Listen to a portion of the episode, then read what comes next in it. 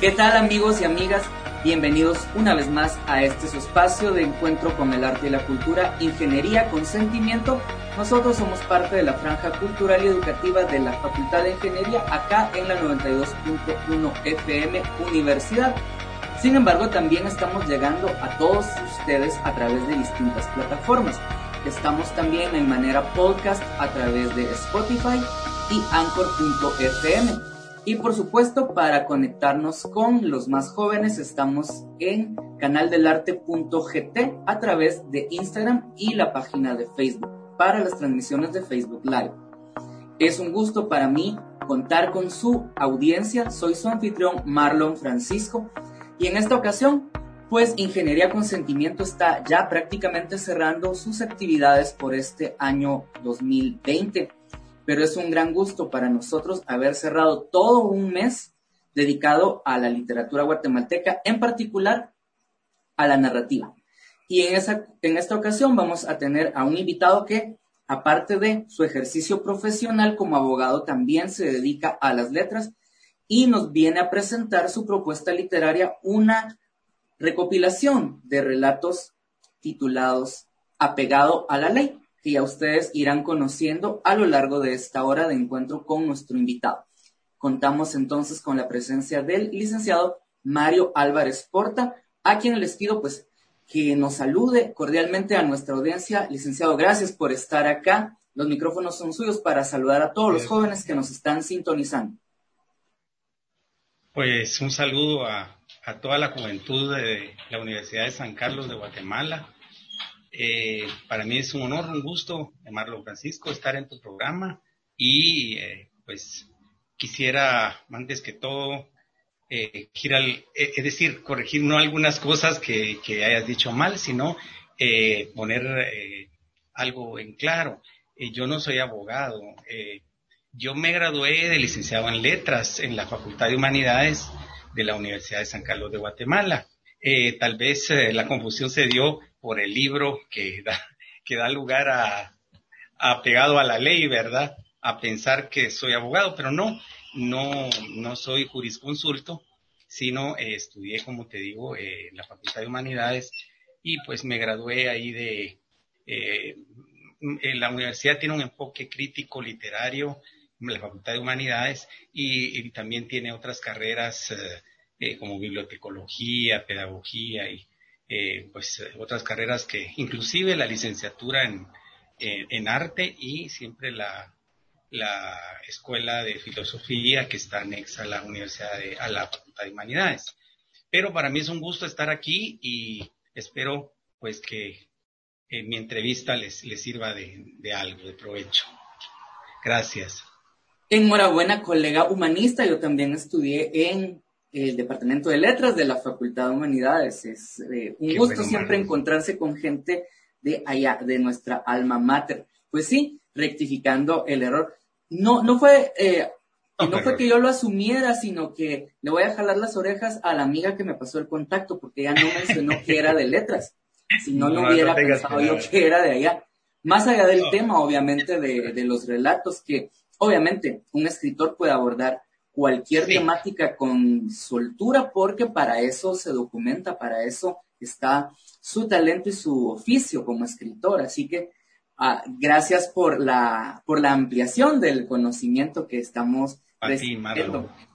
Pues ahora ya con más luces, con mayor razón debo hacer la pregunta entonces, ¿cómo fue la llegada de la narrativa, en especial del cuento, que es un formato dentro de la narrativa muy particular con sus características?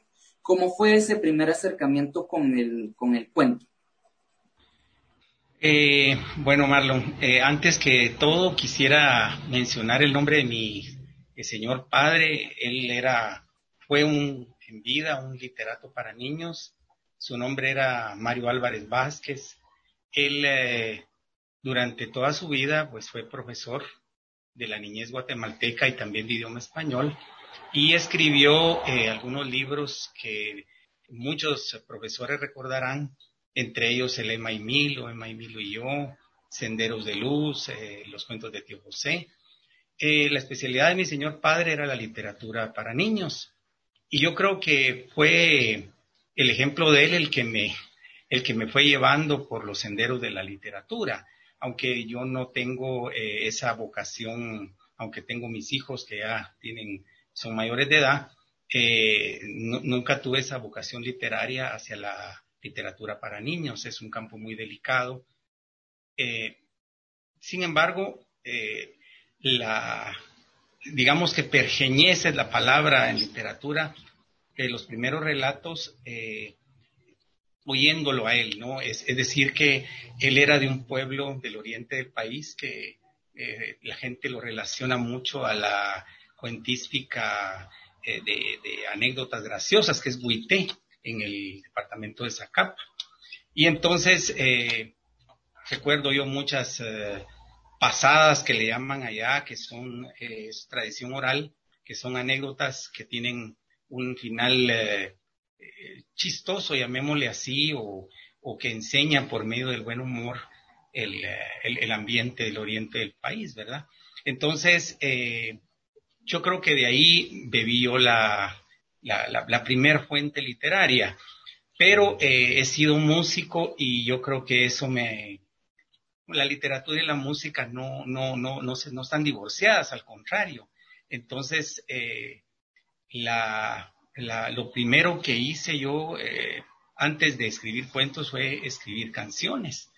Eh, yo tengo 57 años de edad, Marlon, y cuando, eh, digamos, en la primera parte de mi juventud, de 21, 22 años, yo tuve el, honor de trabajar en un lugar que recordarán muchos guatemaltecos, donde yo cantaba y, y canté mis primeras canciones en un lugar que se llamaba La Peña de los Charangos, que quizá tú, tú no conociste porque eres muy joven, pero eh, quedaba en la Sexta Avenida, ya llegando al Boulevard Liberación. Y era un lugar eh, donde se tenía lugar el folclore latinoamericano, pero sobre todo el folclore argentino, porque los anfitriones eran de corrientes, eran correntinos. Y entonces eh, se cantaban eh, chamamés, eh, chacareras, eh, toda la,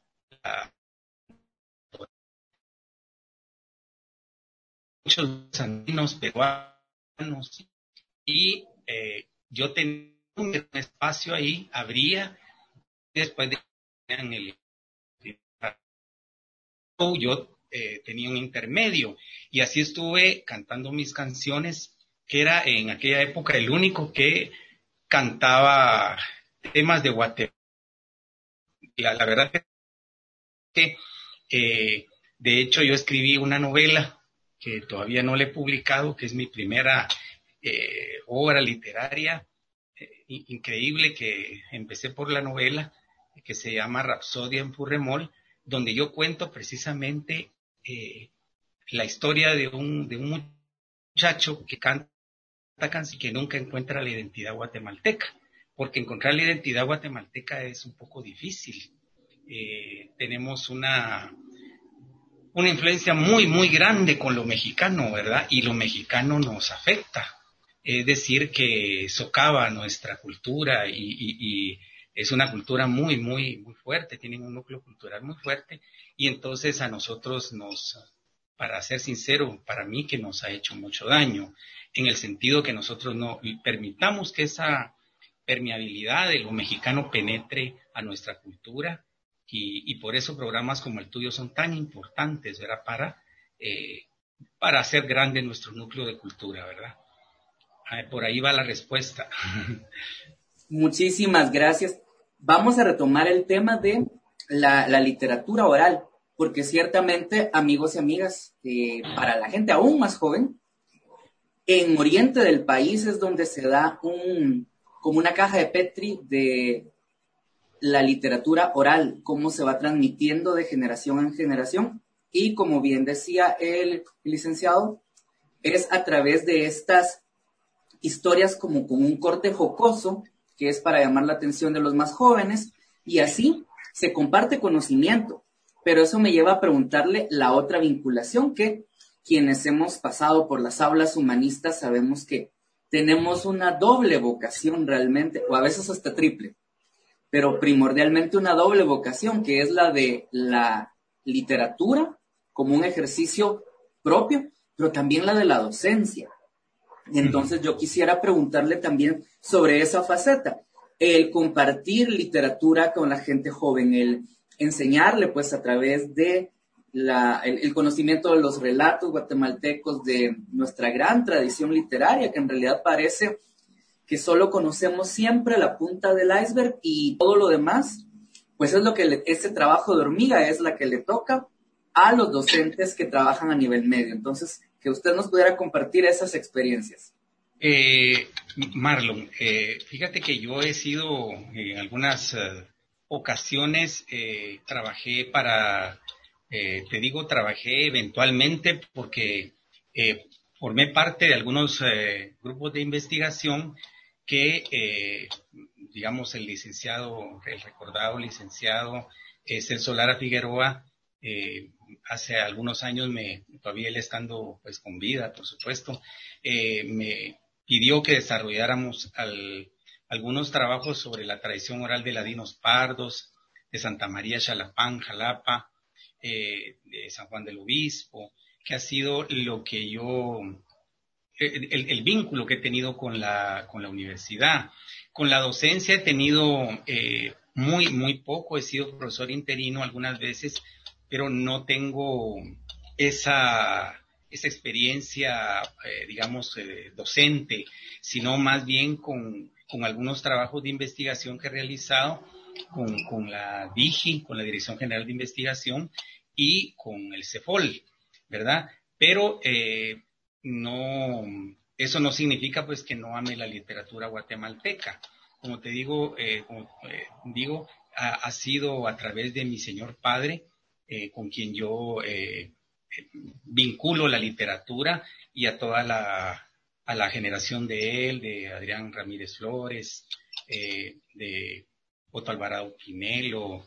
Eh, podría mencionar a, muchos eh, autores de esa época que, ya fallecieron, ¿verdad? Pero que están, que viven en el recuerdo de, muchos adultos que aprendieron a, leer con las obras de estos grandes autores. Eh, la experiencia mía empezó, para serte honesto, en el año 2016. la Fundación GIT me publicó este libro que fue el que a mí me colocó en el mundo literario. Se llama El Sacristán y otros cuentos, ¿verdad? Este libro eh, tiene un, un cuento urbano y los demás tiene la característica de que los demás, o los, el, resto de los ocho cuentos eh, son eh, muy bucólicos, son muy de, de aunque yo no menciono al pueblo eh, por cuestiones de, respeto o de la, gente todavía en, el pueblo es, eh, eh, pues son delicados ellos, por ejemplo, en Huité si tú le pides a un huiteco que te cuente un chiste, se, se molesta, porque ellos, ellos no, ellos dicen que ellos no cuentan chistes y, y es como una especie como de invención, de mito que se ha tejido alrededor de Huité, que ahí se cuentan chistes. Eh, lo que tienen ellos es que tienen una respuesta muy acertada, adecuada y, como bien apuntas tú, jocosa eh, en la punta de la lengua. ¿verdad? Pero los relatos que yo tengo están lejos de ser eh, jocosos, ¿verdad? Yo recopilo más, por ejemplo, en esta obra, duelos de honor que se dieron en el, ah, en el pasado, por, por, ejemplo, por defender la honra de una mujer, por defender la honra propia. Por ejemplo, hay un cuento que se llama El duelo de don Manuel Porta, que fue un tío mío de Chiquimula, que él, eh, como para no decir que fue un, proscrito, un asesino, una no, él hizo siete, eh, siete duelos y, y bueno, eh, se fue debiendo siete vidas, pero no a sangre fría, como decimos, sino en duelos que se, que se daban por, por honor, ¿verdad? El famoso Guayacán de Chiquimula, que fue testigo de, de, estas rencillas, ¿verdad? Y tengo otro, otro duelo aquí en este cuento, en este libro, que se llama el duelo de don Javier Aldana, que fue amigo de mi señor padre. Y entonces eh, recopilo cosas asuntos literarios que, que, están, que estaban escondidos o que quizá yo los rescaté, ¿verdad? Y que pasan a, formar parte de, la, de las letras guatemaltecas en este caso, ¿verdad? Así es, Marlon. Gracias, licenciado. Del, del trabajo previo, el, que mencionaba con, eh, con, el gran maestro, que en paz descanse, Celso Lara, en el CEFOL, me viene a la mente la versión que él hace finalmente ya por escrita y sistematizada de una de nuestras grandes tradiciones orales guatemaltecas, que es la tatuana, ¿verdad? Yo tuve la dicha de que también un, un gran literato de acá de Guatemala, un gran académico de nuestro Premio Nacional de Literatura, Francisco Alejandro Méndez, estuvo dando un curso específicamente sobre oralidad y nuestro país es campo fértil para eso en particular. Eh, en la Tatuana se, se, ve mucho y hay muchas historias que, que he logrado oír y esa es la pregunta en este caso, porque veo que también una de las fuentes, una beta que ha encontrado para nutrir sus relatos es pues las vivencias de las generaciones anteriores. ¿Cómo determina eso? ¿Cómo determina la oralidad nuestra capacidad para transmitir cultura de la generación que nos antecede a los más jovencitos? Eh, bueno, yo creo que inclusive ya hay un término que se llama oraliteratura o oralitura, ¿verdad? Que, ya empieza a sonar por ahí. Eh, pero la, eh, la oralidad tendría dos, para mí, dos sentidos. Eh, una, una bilateralidad literaria, porque una cosa es recopilar el, el sentido sincrético, llamémosle así, de un pueblo, es decir, eh, dentro de los pueblos, eh, Marlon, hay siempre lo que nosotros le llamamos albaceas de la cultura, que son depositarios que saben después de los 40 años cómo eh, es el núcleo de su propia cultura. Por ejemplo, siempre hay depositarios en, cualquier pueblo. Eh, puede ser San Juan del Obispo, puede ser Rebuité, cualquier aldea. Y siempre hay un hombre que tiene más de 40 años que ya sabe eh, quiénes son los personajes del pueblo o él mismo puede ser un, personaje. entonces, se recopila la leyenda de esa manera viva, pero eh, esto no tiene autoría, sino a través de la recopilación, ¿verdad? Eh, yo hice varios trabajos en ese sentido así, yendo a la, fuente eh, con grabador en mano y uno tiene que extraer como el oro, como se extrae el oro de una mina, saber hablar con el depositario y pescar, por decir así, eh, el, relato a viva voz en el momento adecuado. Si uno llega con un depositario y le dice, mire, cuénteme esto, mm, es muy difícil que, él eh, se ponga a contar, se ponga a narrar.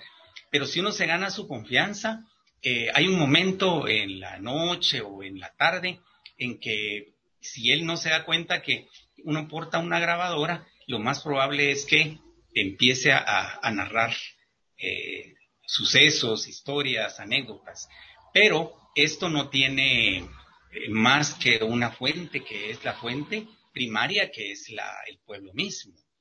En el caso eh, de este libro que yo les menciono, y habrán otros autores que hagan lo mismo, ya tienen el lado imaginativo del autor, porque yo sé las historias, pero yo las desarrollo con, con heurística propia, ¿no? O sea que ya no es el, el relato solamente, sino que es ya la parte que yo le, le inyecto literariamente, ¿no?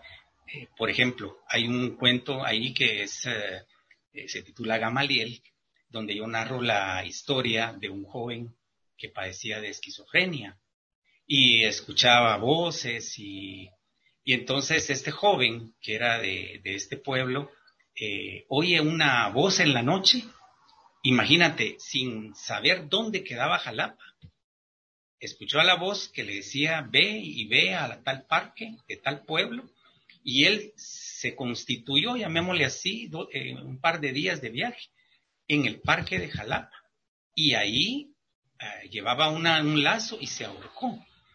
Es decir, ese es el asunto del cuento. Ahora, ¿cómo lo narro yo? Es a través de, de lo fantasmal, de, de ese mundo que, que, padece una persona esquizoide en el cual escucha voces, eh, le ordenan cosas, ¿no?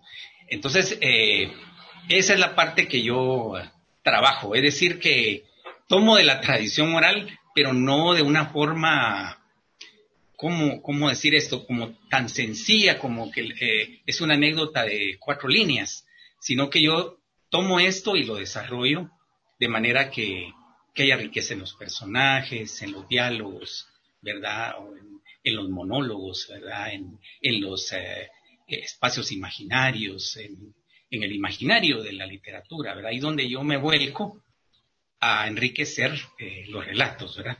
Eh, es decir, lo intento y no te puedo decir si lo logro hasta, que tú leas un libro mío, pero lo intento, ¿verdad? Como, como autor, ¿verdad?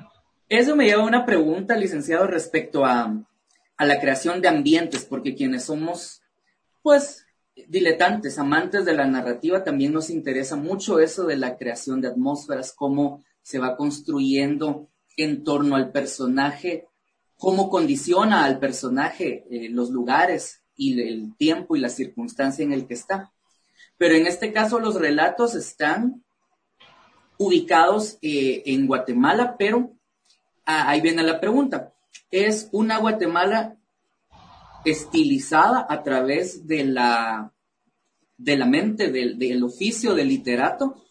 O es como un, o como las antiguas eh, cuadros de costumbre que lo que buscaban era justamente retratar como estampa algún pueblo de Guatemala.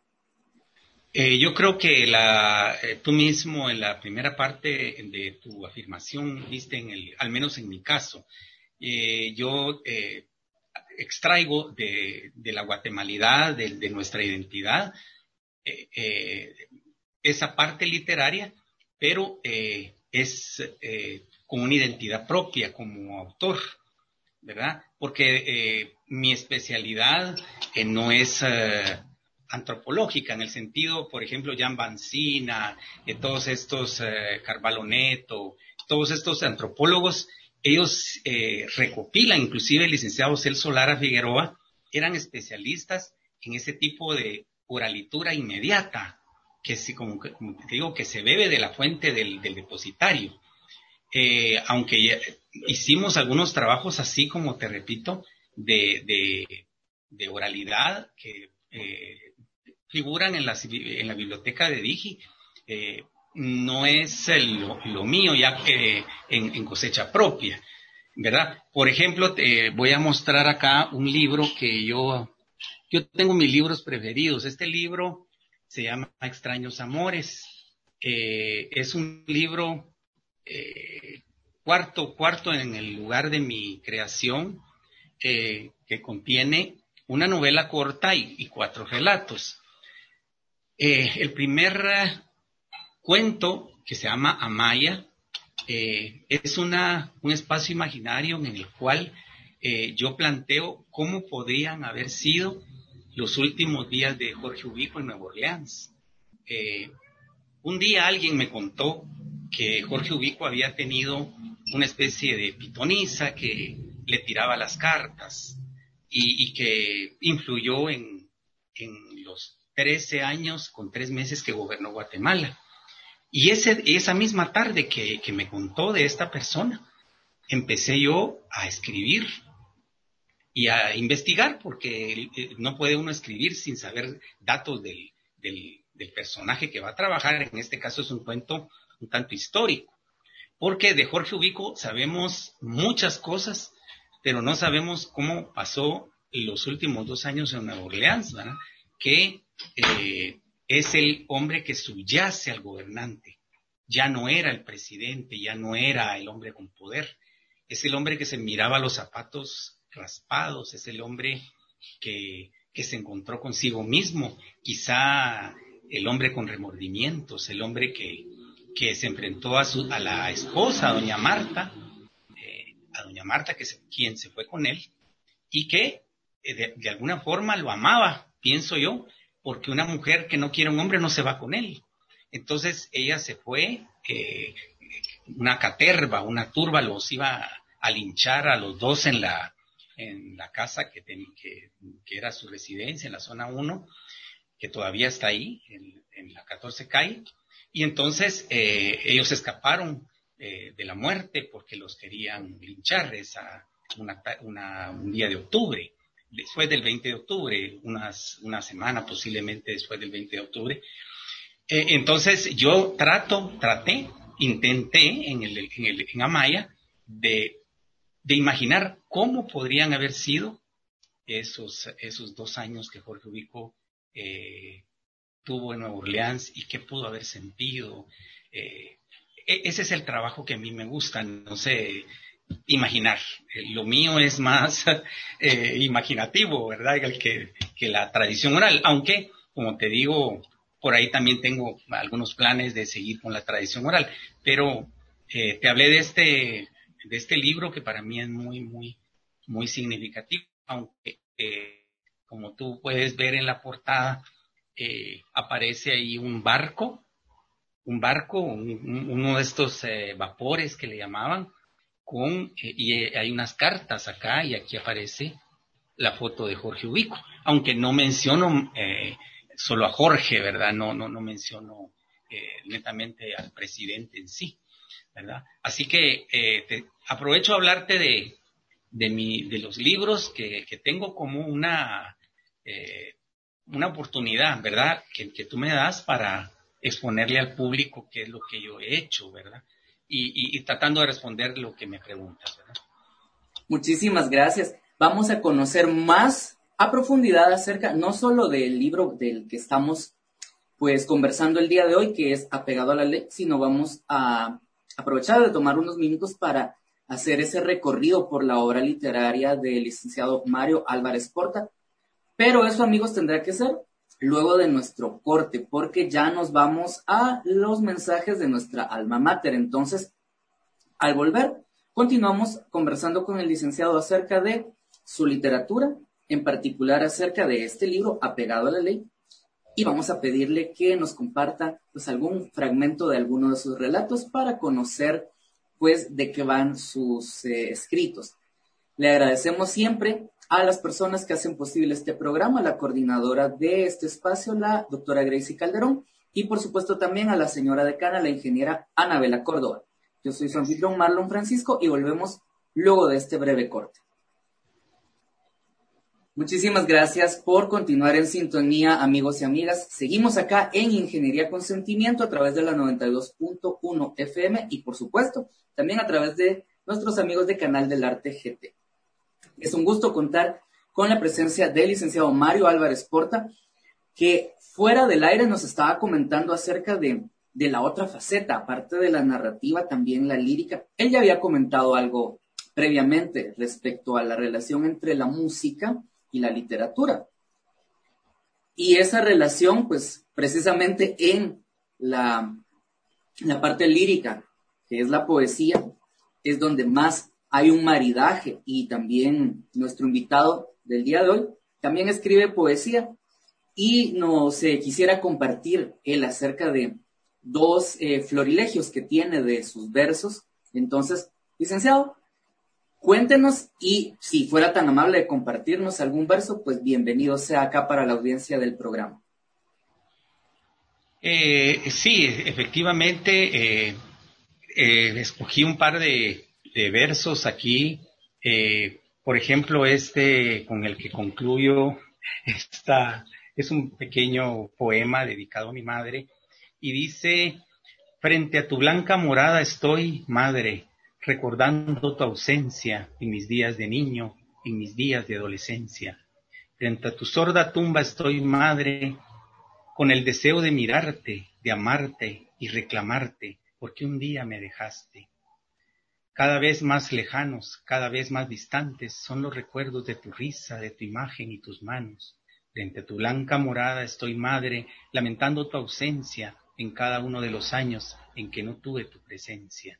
Ya soy un hombre, madre, pero espero encontrarte siempre para darte mi amor, todo mi respeto y todo mi cariño. Flores muertas a la yerta tumba y eterno amor a tu recuerdo.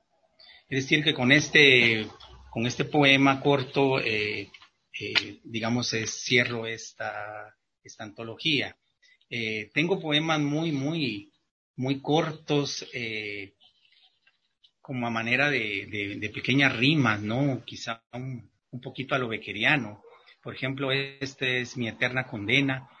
Sigo escribiendo tu nombre en la arena, en el viento, en la tierra y el agua. Estoy siempre alejado de ti. Estar siempre alejado de ti, mi eterna condena. Es decir que, Marlon, hay, hay tanto que, que escribir y tanto que leer, ¿verdad? Eh, pero gracias por la oportunidad que me das de compartir mis, mis sencillos versos con, la, con el público de, de, Radio Universidad.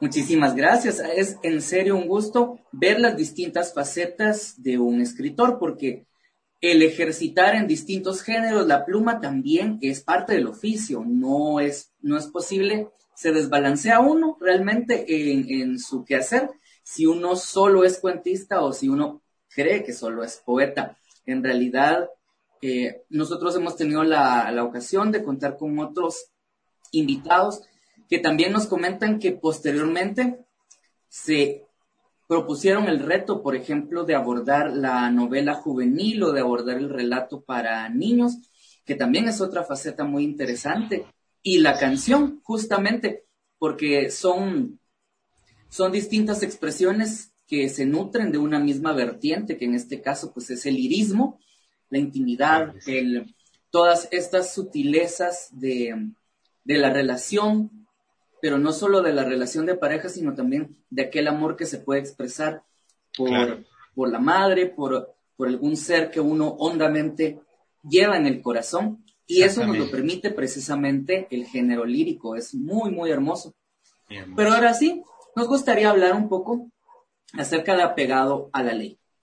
Vemos que hay casos acá en Guatemala que son, bueno, no solo en Guatemala, obviamente, hay casos paradigmáticos que capturan la imaginación del público, de la opinión pública, y luego, a través de la literatura, llegan eh, a hacer novelas, a hacer cuentos, e incluso en algunos casos también llegan hasta al séptimo arte, ¿verdad? Entonces, pero hay otros casos que no han calado tanto en, la cultura popular, y ahí es donde entra la labor de, del orfebre literario, de rescatar todo esto y transformarlo en literatura, más allá de la anécdota o más allá del registro judicial. Entonces, licenciado, por favor, háblenos acerca de apegado a la ley. Apegado a la ley. Eh, bien, Marlon. Eh, antes que hablarles un poco de, aquí está el, culpable de la, de la, entrevista, en el sentido que ocasionó la inquietud de Marlon, eh, eh, quiero hablar brevemente de un filósofo que eh, concluye prácticamente el estructuralismo francés eh, o europeo, Michel Foucault. Él fue el autor de algunos libros muy interesantes como Las palabras y las cosas del año 66, si no estoy mal, 66, entre el 66 y el 68, fue, fue un libro de mucho éxito en París, en Francia entera ¿verdad? Y Vigilar y Castigar, que son sus obras más conocidas, aunque Michel Foucault pues tiene, tiene más libros, pero hablo de estas dos porque tienen relación a lo que, eh, con, lo que, eh, con lo que estamos hablando. Eh, Michel Foucault hablaba y habló de, de, del poder, de los poderes del Estado. El Estado fue creado, Marlon, para regular la conducta del hombre dentro de la sociedad. Tomás Hobbes, que es el creador de una obra muy interesante, Leviatán, ¿verdad? Que, es conocida por sociólogos. Él habla sobre que nosotros creamos el Estado para autorregularnos, para que no nos matemos, para que no nos, para que no violentemos la ley. Sin el Estado el hombre haría eh, peores cosas de las que hace o que hacemos, ¿verdad? Entonces el Estado para proteger los intereses. El Estado no el paraíso en el, en el Edén prometido. El Estado natural el pillaje, la invasión. Y, triste decir esto, pero es la verdad. Entonces Michel Foucault decía que eh, que ya no solo era un poder, el poder del Estado el que gobernaba, sino que habían muchos micropoderes incrustados en el Estado. Y esto es un tema muy delicado porque si tú, por ejemplo, te intentas parquear ahorita, en este momento, en la zona viva, vas a encontrar desde personas que te van a cobrar 20 o 25 quetzales por cuidarte tu carro. Ahí empiezan los, los, micropoderes. Desde esas mafias que, que, te dicen, bueno, si no me da los 20 quetzales, pues aténgase que su carro no va a estar cuando usted salga, ¿verdad? Hasta los grupos que, que manejan el país. Entonces, eh, hablar de, de, que el Estado maneja el país no es cierto. Hablo eh, del Estado incluyendo al pueblo y al, y al Estado gobierno, al que administra los bienes. Entonces, eh, es un poco delicado decirlo, pero en Guatemala hay muchos microestados que, que gobiernan este país. Ah, por ejemplo, hay lugares en Guatemala, eh, por cuestiones, eh, no voy a mencionar exactamente, donde a uno lo paran en la noche y le dicen a, a qué viene aquí.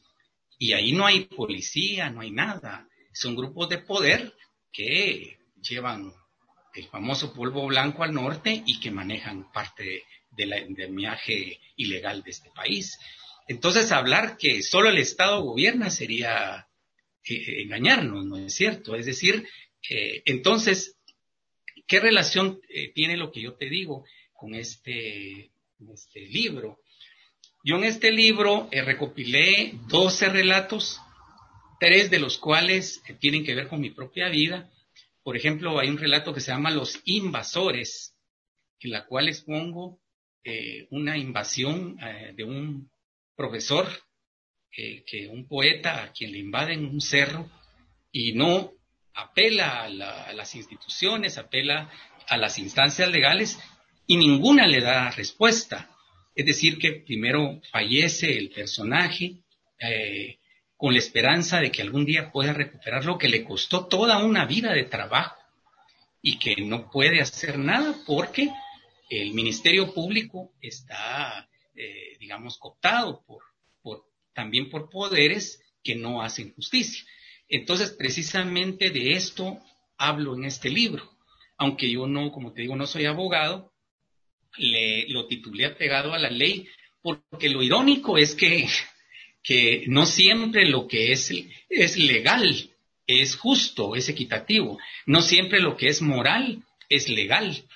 Entonces, eh, la, recordemos, Marlon, que la ética es la, la parte de la ciencia, llamémosle así, que estudia la moral. La ética es individual.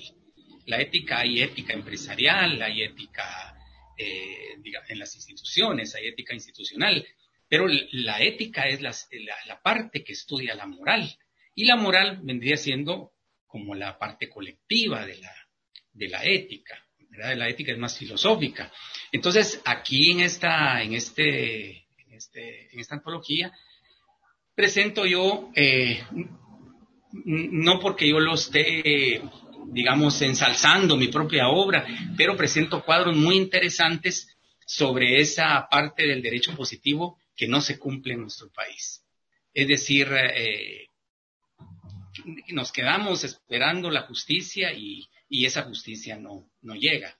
¿verdad? Entonces, eh, es la, lo que te puedo decir de, de este libro que, que es el, el, lo último que tengo, ¿verdad? Y que, y que la verdad me ha traído eh, cosas muy positivas, Marlon, porque eh, quizá homologué un poquito con el testicuento y eh, gracias a Desca y aprovecho la oportunidad, porque si no hubiera sido por ellos, pues yo no lo, ellos me patrocinaron eh, mil ejemplares y auspiciaron mi, la obra, ¿verdad? De principio a fin. Así que aprovecho para darle las gracias también a ellos por, por la confianza que tuvieron en, en mis sencillos cuentos, Marlon. Estupendo, licenciado. Pues antes de, antes de pasar al final, al cierre del programa, quisiéramos pedirle si fuera tan amable de compartirnos algún fragmento que nos pudiera leer de alguno de los relatos contenidos en el libro apegado a la ley. Eh, claro que sí, Marlon. Voy a, voy a leerles, por ejemplo, hay una, hay un cuento que se llama, es un poco fuerte. Eh, si, escojo uno muy largo, pues no, no, no va a dar tiempo, pero voy a escoger uno que se llama eh, mi, Nunca será doctor, mi hijo nunca será doctor, que habla de otro tipo de, de estatutos, no necesariamente eh, vinculados a códigos legales. Pero eh, me voy a permitir leerlo y dice así. La vida no es justa, hijo, y yo para hacerme doctor pasé muchas vicisitudes. Mi padre apenas me daba dinero para mis gastos, pero gracias a mis recordados progenitores siempre tuve un techo y un plato de comida, y eso fue suficiente para mí. Así me hice doctor, hijo. Le contesta el hijo, estoy seguro que fuiste capaz de hacer muchos, vencer muchos obstáculos, padre, pero en verdad pierdo mucho tiempo viniendo de los buses del servicio urbano hasta la casa. Por favor, préstame uno de tus vehículos para ir a la facultad. En verdad lo necesito. Cuando tengas ganado el tercer año de medicina, ten por seguro te daré uno de mis automóviles. Quizá el más viejito, pero te daré uno. El doctor Rodolfo tenía una carrera brillante como médico Luego de la muerte de sus progenitores, heredó su casa y en ella había espacio suficiente para guardar algunos de sus automóviles de colección. Tenía tres vehículos americanos de, los años 50 y dos vehículos japoneses de los 70. En su residencia tenía tres de reciente fabricación y claro, el de último modelo, el que usaba. También el galeno había acumulado varias propiedades y un condominio que le rentaba lo suficiente para pasar una vejez holgada y tranquila además de un fondo de pensión que tenía por haber sido médico de salud pública buena parte de su vida. Por las mañanas, Rodolfito salía muy temprano para la Facultad de Medicina. Estaba cursando el segundo año y el muchacho tomaba el bus que lo llevaba hasta la 18 calle. Allí abordaba el transurbano que lo dejaba a unas cuadras de la facultad, donde pasaba casi todo el día dedicado a los estudios médicos. A veces lo llevaban cerca de su casa algunos compañeros que vivían por el sector, pero no era todos los días. Lo usual era que tomara el bus en la estación del Trébol, como a las cinco de la tarde. La madre del futuro galeno abogó por él, intentando convencer al doctor Rodolfo para que le cediera uno de sus vehículos a Fito, como le decían todos al hijo de Rodolfo y Brenda. Nada de que dijo la abnegada madre convenció al brillante cardiólogo, quien sabía tantas y tantas cosas del corazón, pero al parecer solo de su anatomía y fisiología. Brenda no desaprovechaba ninguna oportunidad para hablarle a su marido sobre la importancia que tendría el vehículo en la vida de Fito, quien llegaba rendido todas las noches a su hogar. Ya hemos hablado de eso, Brenda. A mí no me regalaron nada. Me costó mucho graduarme de médico. Mi padre era un hombre muy duro y en su casa había muchos preceptos que cumplir. Apegarse a la ley fue su lema. De no cumplir, me azotaba con un chicote de caballo que tenía colgado en el corredor. Había que someterse al imperio de sus normas, aseguró Rodolfo, intentando emular los viejos estatutos de su progenitor. Eran las cuatro con veinte minutos cuando, del último viernes del mes de octubre, cuando Fito salió de la Facultad de Medicina. Estaba feliz porque había ganado el segundo año de la carrera con los mejores punteros de medicina.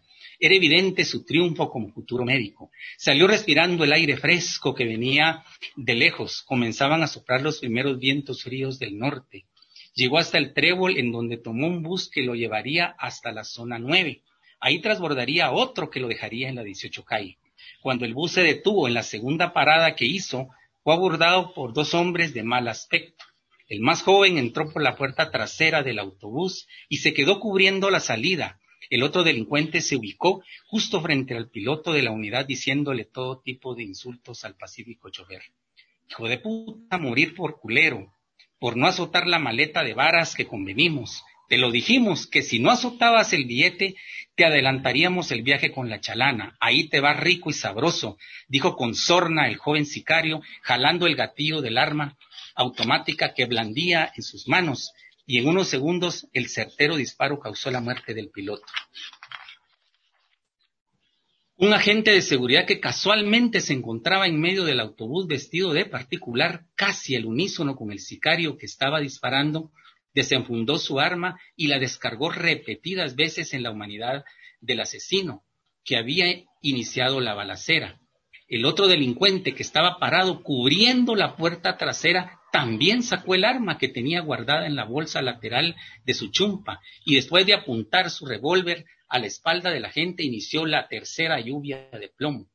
El agente, baleado a punto de morir, volteó su cuerpo en dirección del joven que le disparó por la espalda y logró acertarle varios disparos en su humanidad. El piloto quedó inerte sobre el timón y el asesino que le dio muerte tumbado en las primeras filas de asientos. El agente también yacía inerte en las primeras filas de asientos. El agente también yacía inerte en su lugar. Eran cuatro los fallecidos dentro del bus, incluyendo a Fito, quien quedó en medio de toda aquella tormenta de violencia, egoísmo, rencor y maldad. Con el conductor muerto, el bus a la deriva continuó lentamente su marcha y luego de unos segundos chocó contra unos vehículos estacionados en la vía pública. El sicario que disparó de último se lanzó por la puerta de atrás hacia la calle, pero iba muy mal herido. Unos minutos después la vida lo abandonó sentado en una banqueta como a dos cuadras del bus.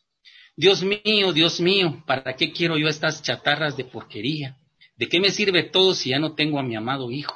¿Por qué no le di a Fito el mejor de mis carros? ¿Por qué? Soy una mierda. Fui un mal padre, se decía a sí mismo el doctor llorando la ausencia de su amado vástago. Cuentan los amigos que el doctor Rodolfo, del doctor Rodolfo, que el galeno ha perdido por completo la ilusión de vivir, que por las noches gime y llora lamentando y reprochándose no haberle dado cualquiera de los muchos vehículos a su hijo. Quizá la historia habría sido otra. Es decir, es un cuento corto, pero que dice mucho de los estatutos internos. No aquí no estoy tocando la ley eh, a nivel de códigos o de Biblia jurídica o de estatutos legales, sino las leyes que tenemos como padres que muchas veces también son equivocadas, ¿verdad, Marlon? Así es, eh, licenciado. Gracias por compartirnos este relato. Ya se nos ha acabado el tiempo en el programa. A mí no me resta más que agradecerle por haber estado acompañándonos a lo largo de esta hora a través de la 92.1 FM, a través de nuestras plataformas en Spotify, anchor.fm y por supuesto también a través de canaldelarte.gt. Es un gran gusto haberle recibido acá, haber compartido un poco acerca de su literatura. Ya para cerrar, pues quisiera que pudiera compartirle a la audiencia que quedó con inquietudes de conocer más acerca de su obra, pues dónde está a la venta el libro, maneras de contactarlo y dónde se consiguen también los libros anteriores que ha publicado. Gracias, Marlon. Gracias por esa oportunidad. Eh, la mayoría de mis libros, incluyendo Apegado a la Ley, eh, figuran en Amazon. Es decir, que pueden eh, pedirlos a esta empresa, pues cancelando ahí o, hay una, tienen dos mecánicas. Una es verlos los cuentos si quieren solo uno o si quieren pues piden el libro. Y la otra sería contactándome eh, al 44 71 61 41. Repito, mi teléfono celular es 44 71 61 41, el WhatsApp, y o a mi correo mario a porta arroba violines alegro con doble L allegro.com.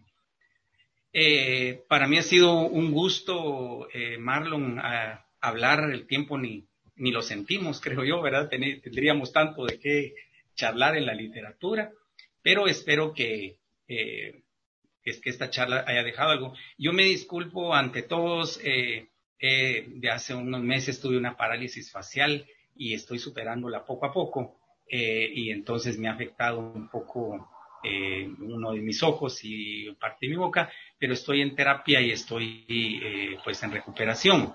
Eh, pero aún así, con todo mi gusto y con todo eh, el placer del mundo, les seguiría contando sobre mi, mi humilde obra. Muchísimas gracias. Yo creo que vamos a planificar desde ya una próxima invitación para que el licenciado pueda acompañarnos una vez más y poder conocer un poco más acerca de los otros cuentos y por supuesto que nos quedó ese gustito por conocer versos de nuestro invitado, el licenciado Mario Álvarez Porta.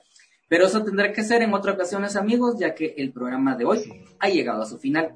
me despido de la franja acá en la 92.1 FM, ya que entramos a nuestro descanso, a pesar de que este año no estuvimos en cabina debido a la contingencia, pero seguimos trabajando de manera remota, así que pues ya la franja se ha ganado su merecido descanso. Sin embargo, este servidor de ustedes continúa a través de las plataformas digitales en canaldelarte.gt. Vamos a estar ahí todo diciembre y principios de enero para seguirles llevando lo mejor del arte para vivir. Se despide de ustedes este servidor Marlon Francisco y volveremos con una nueva propuesta del arte guatemalteco. Un fuerte abrazo. Gracias Marlon. Bendiciones para ti.